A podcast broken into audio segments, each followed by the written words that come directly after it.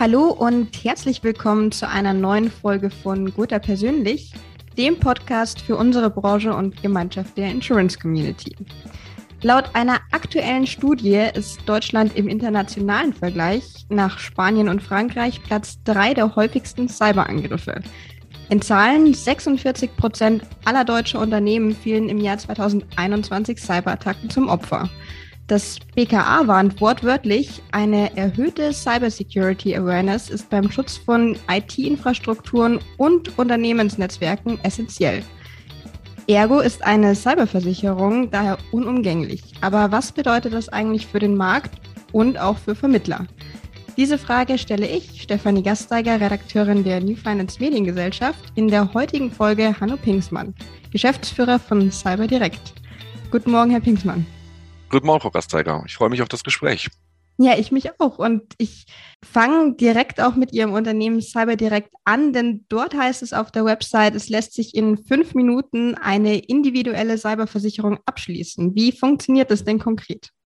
Ja, wir bieten mit unserem Angebot von CyberDirect Kunden die Möglichkeit, sich einfach äh, und mit wenig Aufwand Informationen zu einer Cyberversicherung einzuholen und mit der Angabe von der Branche und dem Jahresumsatz sofort ein Angebot zu erhalten.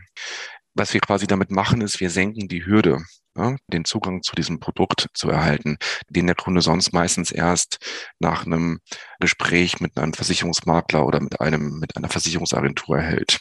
Der Kunde erhält über Cyber Direct auch nicht nur ein Angebot für eine Cyberversicherung, sondern meistens ein Angebot im Vergleich von 10 bis 15 Anbietern. Denn Cyber Direct bietet einen selbstentwickelten Vergleichsrechner, der dem Kunden relativ schnell die Möglichkeit bietet, sich ein objektives Bild zu den verschiedenen Leistungen und Angeboten der Versicherer zu machen. Wir möchten auf dem Weg einfach mehr Transparenz schaffen und dem Kunden halt selber die Möglichkeit geben, sich im ersten Schritt zu orientieren.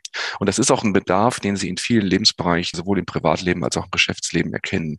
Die Kunden sind mittlerweile gewöhnt, über ihr Handy oder über den, über das Internet sich Informationen selber zu beschaffen und sich ein eigenes Bild zu machen. Und dieses Bedürfnis, das bedienen wir hier auch. Viele der Kunden schließen dann gar nicht bei uns ab, sondern gehen vielleicht auch mit den Erkenntnissen wieder zurück zu ihrem Betreuer oder zu ihrem Versicherungsmakler. Also wir sehen auch häufig diesen Purchase-Offline-Effekt. Und hier haben wir letztendlich mit Cyberdirect ein Angebot geschaffen, wo die Kunden theoretisch bis zum Schluss auch den, den Abschluss selber durchführen können. Das machen aber die wenigsten, sondern die meisten Kunden melden sich dann telefonisch bei uns oder auch durch ein Kontaktformular und wünschen natürlich noch eine Beratung, weil man muss auch sagen, dafür ist das Produkt noch zu neu am Markt, dass der Kunde jetzt schon so eine hohe Kaufbereitschaft und Selbstbewusstsein in der Entscheidung hat, diese Versicherung selber abzuschließen. Diese Kanäle sind natürlich offen und das wird auch, wird auch häufiger genutzt. Ja, demnach wird also die Scheu genommen und wie Sie schon gesagt haben, eine Hürde überwunden. Makler können ja dann dadurch profitieren, dass sie auch den Abschluss übernehmen, richtig? Also wir haben ein breites Spektrum an Dienstleistungen für Versicherungsmakler, denn die CyberDirect-Plattform wird nicht nur von Endkunden genutzt zur Orientierung, sondern auch von über 1300 Maklerunternehmen mittlerweile, die dieselbe Technologie einsetzen können, um ihre Kunden zu bedienen. Und da stecken natürlich für den Makler eine Menge Vorteile drin, die man auf den zweiten Blick erst erkennt. Wenn Sie sich heute den typischen Arbeitsalltag eines Maklers anschauen, dann natürlich der damit verbunden, dass der Makler, um ein Angebot für eine Cyberversicherung zu erstellen, meistens bei mehreren Versicherern anfragt, um Angebote einzuholen. Denn er muss ja nach dem Best Advice Prinzip handeln und seinem Kunden die beste Auswahl, die der Markt momentan anbietet, zur Verfügung stellen und auch diese Empfehlung begründen. Diese mhm. Schritte, Tarife zu vergleichen und auch Angebote dem Kunden zuzustellen, das ermöglicht die CyberDate-Plattform durch die Software in kürzester Zeit, sodass sich der Makler diesen Teil der Arbeit ersparen kann. Und ich muss durch das Feedback, was wir von den Vermittlern bekommen, auch immer wieder lernen, dass wir damit vielen Maklern auch erst den Schritt ins Cybergeschäft erleichtern, weil einige Kollegen da noch die Scheu haben, sich dieser Materie zu widmen, den Arbeitsaufwand vielleicht auch noch nicht so als, als ertragsreich ansehen, weil auch viele Kunden auf das Angebot einer Cyberversicherung noch nicht direkt mit einem Abschluss reagieren. Also wenn ein Kunde Sie anruft und sagt, Mensch, ich habe jetzt hier gerade eine neue Lagerhalle gebaut, ich brauche jetzt hier eine Gebäudeversicherung, dann weiß der Makler, okay, der Abschluss kommt in jedem Fall. Wenn der Kunde allerdings angesprochen wird auf eine Cyberversicherung, ein Produkt, was es so erst, ich sag mal so, seit gerade mal zehn Jahren im deutschen Markt gibt und in den letzten drei, vier Jahren erst über die Breiten bekannt ist, dann ist es auch häufig so, dass der Kunde nicht sofort hier den Abschluss macht, sondern das Thema vielleicht sogar nochmal mitnimmt und sich erst äh, Monate oder auch vielleicht Jahre später entscheidet, diesen Versicherungsschutz abzuschließen. Das heißt, diese mhm. Investitionskosten sind natürlich dann für den Makler viel höher. Darüber hinaus ist natürlich dann in der Abwicklung durch eine entsprechende Verzahnung mit den Versicherungsgesellschaften werden viele Arbeitsschritte eben abgenommen. Ne? Also wir haben dann Dunkelverarbeitung, die teilweise es ermöglicht, dass nach dem Abschluss der Kunde innerhalb von zwei Minuten die Police im Postfach hat. Also das sind schon Vorteile, die die Makler sehr gerne in Anspruch nehmen und das wird auch immer häufiger genutzt. Mhm. Ich finde es sehr spannend, dass Sie sagen, es ist tatsächlich oder zumindest hätte ich jetzt von meiner Seite vermutet, dass es gerade weil es ein neues Produkt ist, viele Vermittler eher noch die Scheu davor haben, zu sagen, sie setzen sich mit dem Produkt auseinander. Es ist ja auch eine Beratung, die essentiell ist, wie natürlich bei vielen Versicherungsprodukten, aber ähm, natürlich kann es da um die Existenzen ganzer Geschäfte gehen. Aber dass Sie sagen, es liegt tatsächlich auch am Ertrag, dass viele Vermittler sich deshalb noch ein bisschen da verscheuen. Das finde ich sehr spannend. Als Versicherungsmakler müssen Sie natürlich, sind Sie selbstständig tätig und müssen sich eigentlich jede Woche überlegen, wie Sie ihre Arbeitszeit investieren, so wie jeder Unternehmer selbst. Und da gibt es Geschäfte und Sparten, die kenne ich als Makler aus dem FF. Da weiß ich ganz genau, was ich zu tun habe. Und der Kunde mhm. hat einen konkreten Bedarf. Und da konzentriere ich mich drauf. Auf Themen, die, die neu sind, wo ich mich erst noch reinarbeiten muss, da investiere ich die Zeit, wenn ich sie habe. Oder wenn der Kunde einen ganz konkreten Bedarf anmeldet, wenn er zum Beispiel Opfer eines Hackangriffs geworden ist. Oder wenn er mir erzählt, mach mir mal ein Angebot für eine Cyberversicherung, denn ich habe von meinem Wettbewerber gehört, dass er sowas auch abgeschlossen hat. Proaktiv den Kunden anzugehen, das ist meines Erachtens natürlich die Aufgabe des Versicherungsmaklers, die er mit seinem Mandat von seinem Kunden auch letztendlich erhalten hat. Mhm. Nur letztendlich muss man überlegen, jede Arbeitswoche hat irgendwann ein Ende. Und wenn ich dann zum Schluss meiner Arbeitszeit es nicht mehr schaffe, mich mit dem Thema Cyber so intensiv zu beschäftigen, dass ich hier das notwendige Selbstbewusstsein und auch die fachliche Kompetenz quasi habe, um zehn Produkte zu vergleichen, mhm. äh, dann kann es natürlich Sinn machen, hier auf einen externen Anbieter zuzugreifen, der zumindest diese Arbeitsschritte mir jetzt schon abnimmt. Was Cyber direkt mit dem Makler nicht abnehmen kann, ist natürlich die Beratung des Kunden im persönlichen Gespräch, um anhand der von uns zugrunde liegenden Merkmale und Leistungsvergleiche die beste Empfehlung festzulegen. Aber auch hier unterstützen wir die Vermittler sehr gerne, sowohl indem wir in die Gespräche mit reingehen können, aber natürlich auch durch Schulungen und Weiterbildung, die wir selber anbieten. Mhm, also ein rundum sorglos Paket quasi.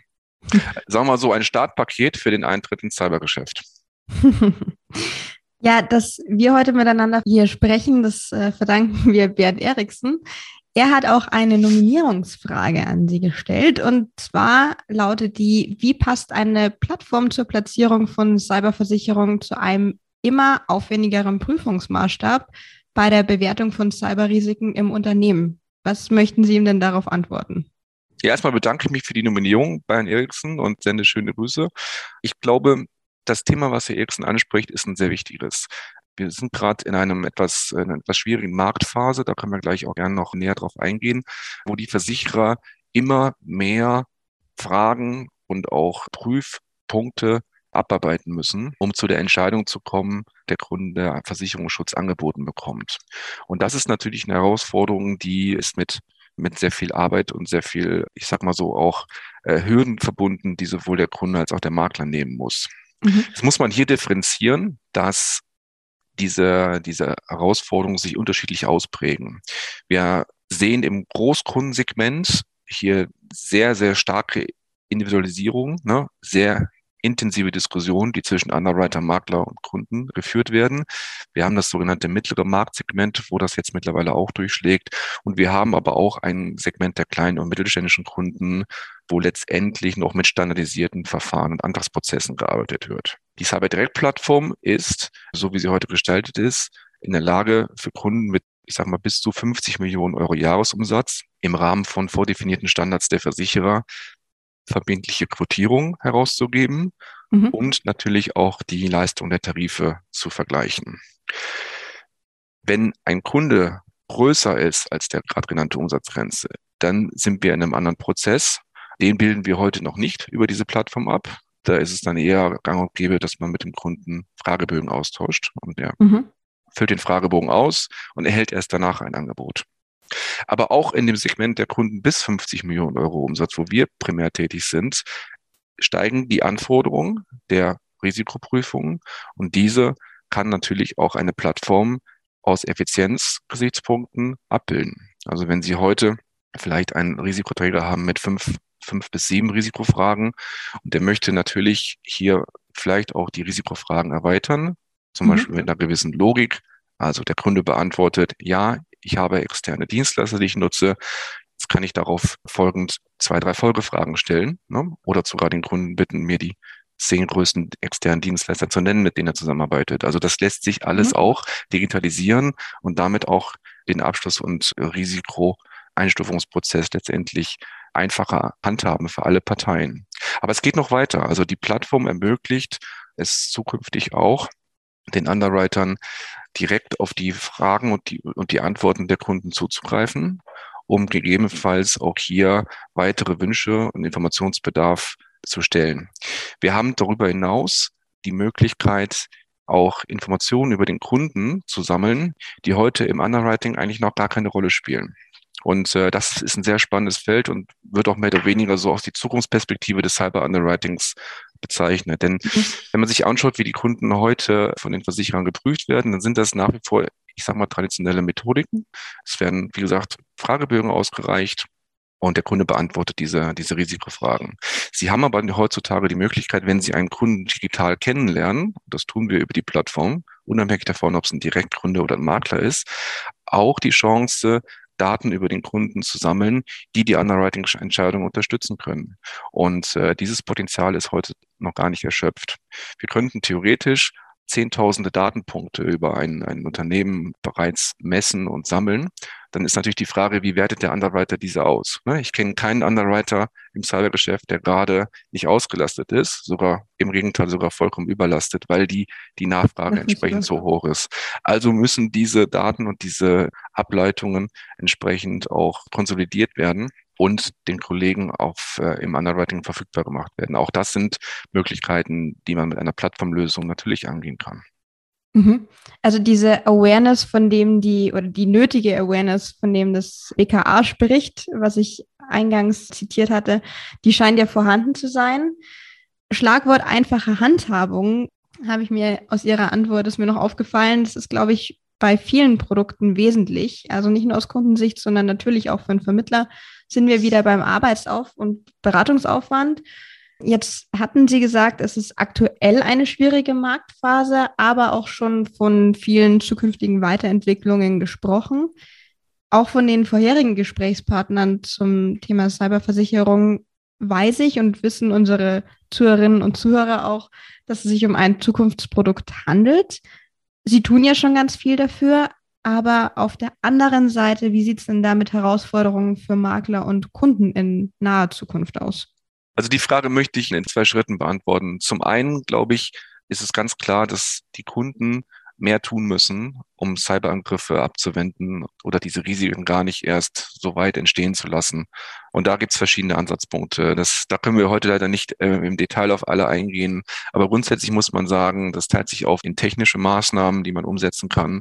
Das geht los bei Endpoint Protection, äh, bei Sicherungsmaßnahmen für Cloud-Lösungen bei der Authentifizierung von Zugängen, wo man theoretisch Mitarbeitern, die im Homeoffice sitzen, die Möglichkeit geben kann, sich nicht nur mit einem Passwort, sondern auch mit einem zweiten Faktor zu identifizieren, also die sogenannte Multifaktor-Authentifizierung. Und äh, dann gibt es organisatorische Maßnahmen, die sehr wichtig sind. Ne? Also wie strukturiere ich meine, mein Netzwerk, meine Administratoren, meine Nutzerrechte.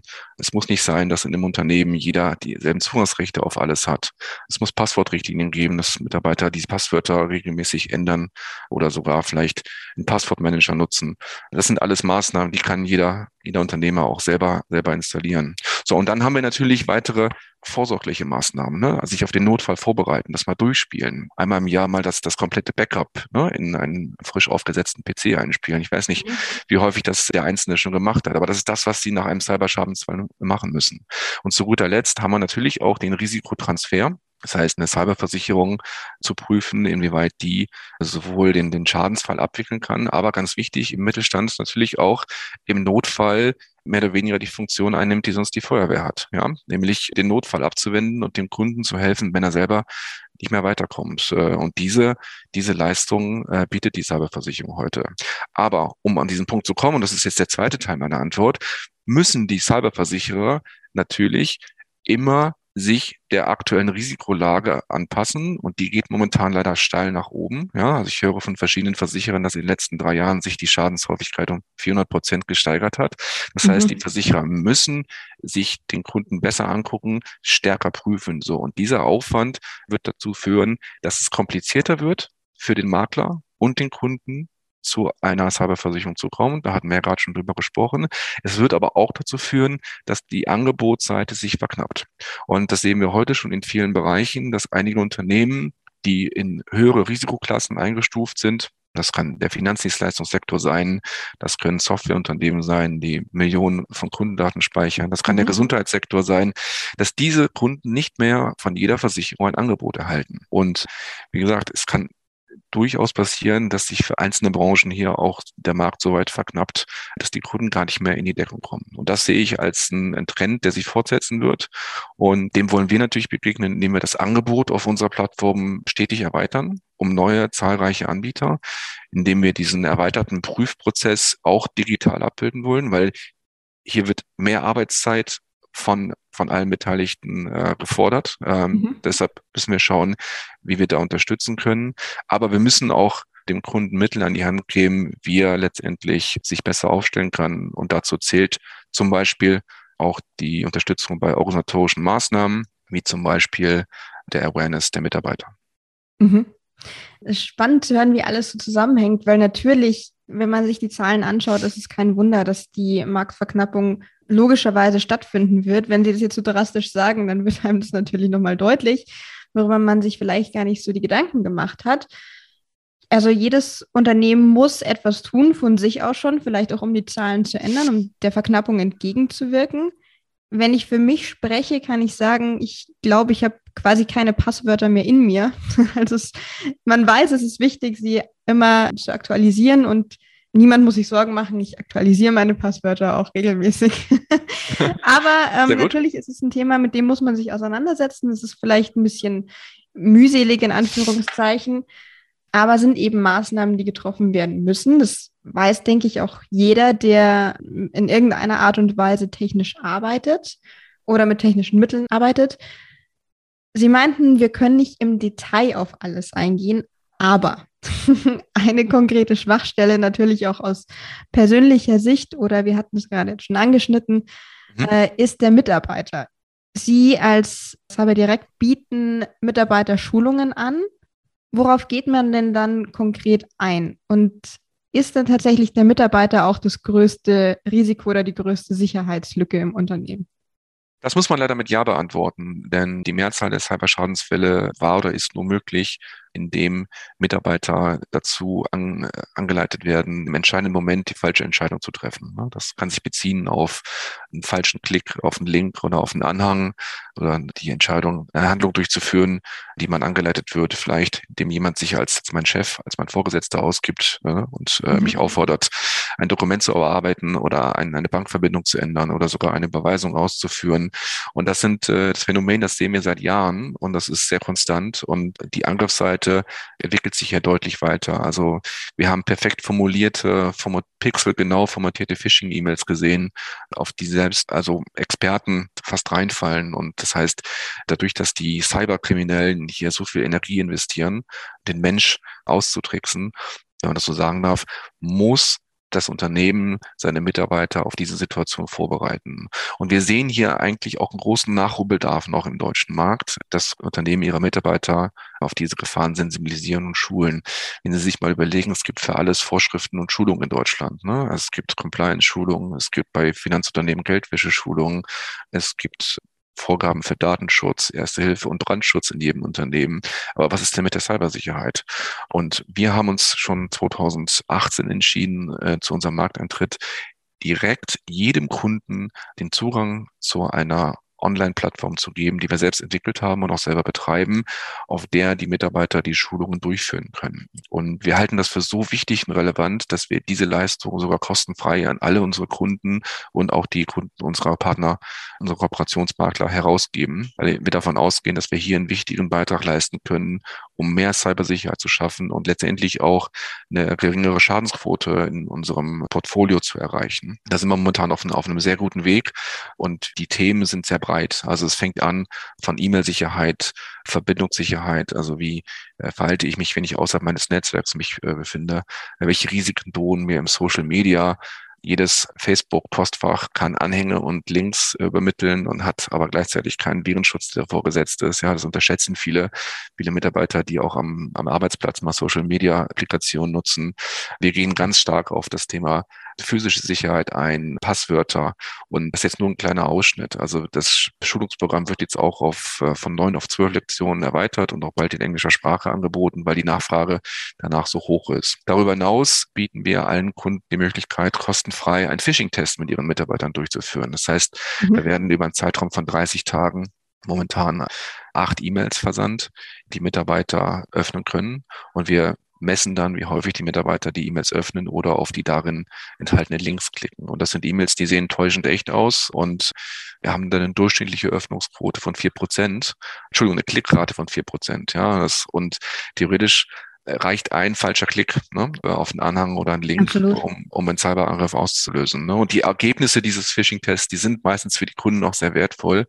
Deshalb dürfen unsere Makler das auch in der Anbahnung von Cyberberatungsgesprächen einsetzen, um dem Kunden erstmal auch ein, so, so ein Fremdbild zu ermöglichen. Und ja, das auch in dem Bereich werden wir uns weiterentwickeln und wollen auch hier beitragen, dass wir nicht nur Angebot, Preisvergleich und Risikoeinstufung unterstützen, sondern auch direkt die Risikovermeidung durch geeignete Angebote einfach hier ermöglichen und damit auch gerade im KMU-Bereich ein Stück mehr Cybersicherheit schaffen. Denn eins ist klar, die Cyberschadensfälle, die sind sehr stark angestiegen, die werden komplexer und teurer und hier müssen alle Kunden diese Zeichen der Zeit erkennen und natürlich auch die Vermittler müssen sich Gedanken machen, wann sie ins Cyber, in die Cyberberatung einsteigen möchten, denn kurz oder lang wird es jeden Kunden eines Maklers mal treffen und dann ist man besser gut vorbereitet und idealerweise hat der Kunde schon die passende Deckung.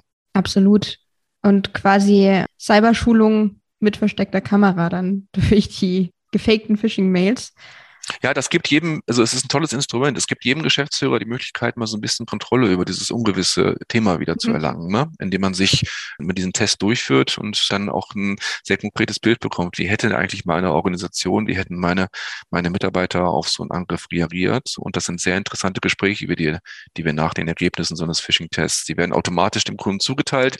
Der Makler kriegt dann gleichzeitig eine E-Mail, dass der Test abgeschlossen ist und kann sich dann beim Kunden erkundigen, wie es gelaufen ist. Und das führt meistens dazu, dass dass ein sehr konstruktiver Dialog über, über das Thema der Absicherung von Cyberrisiken in Gang gesetzt wird.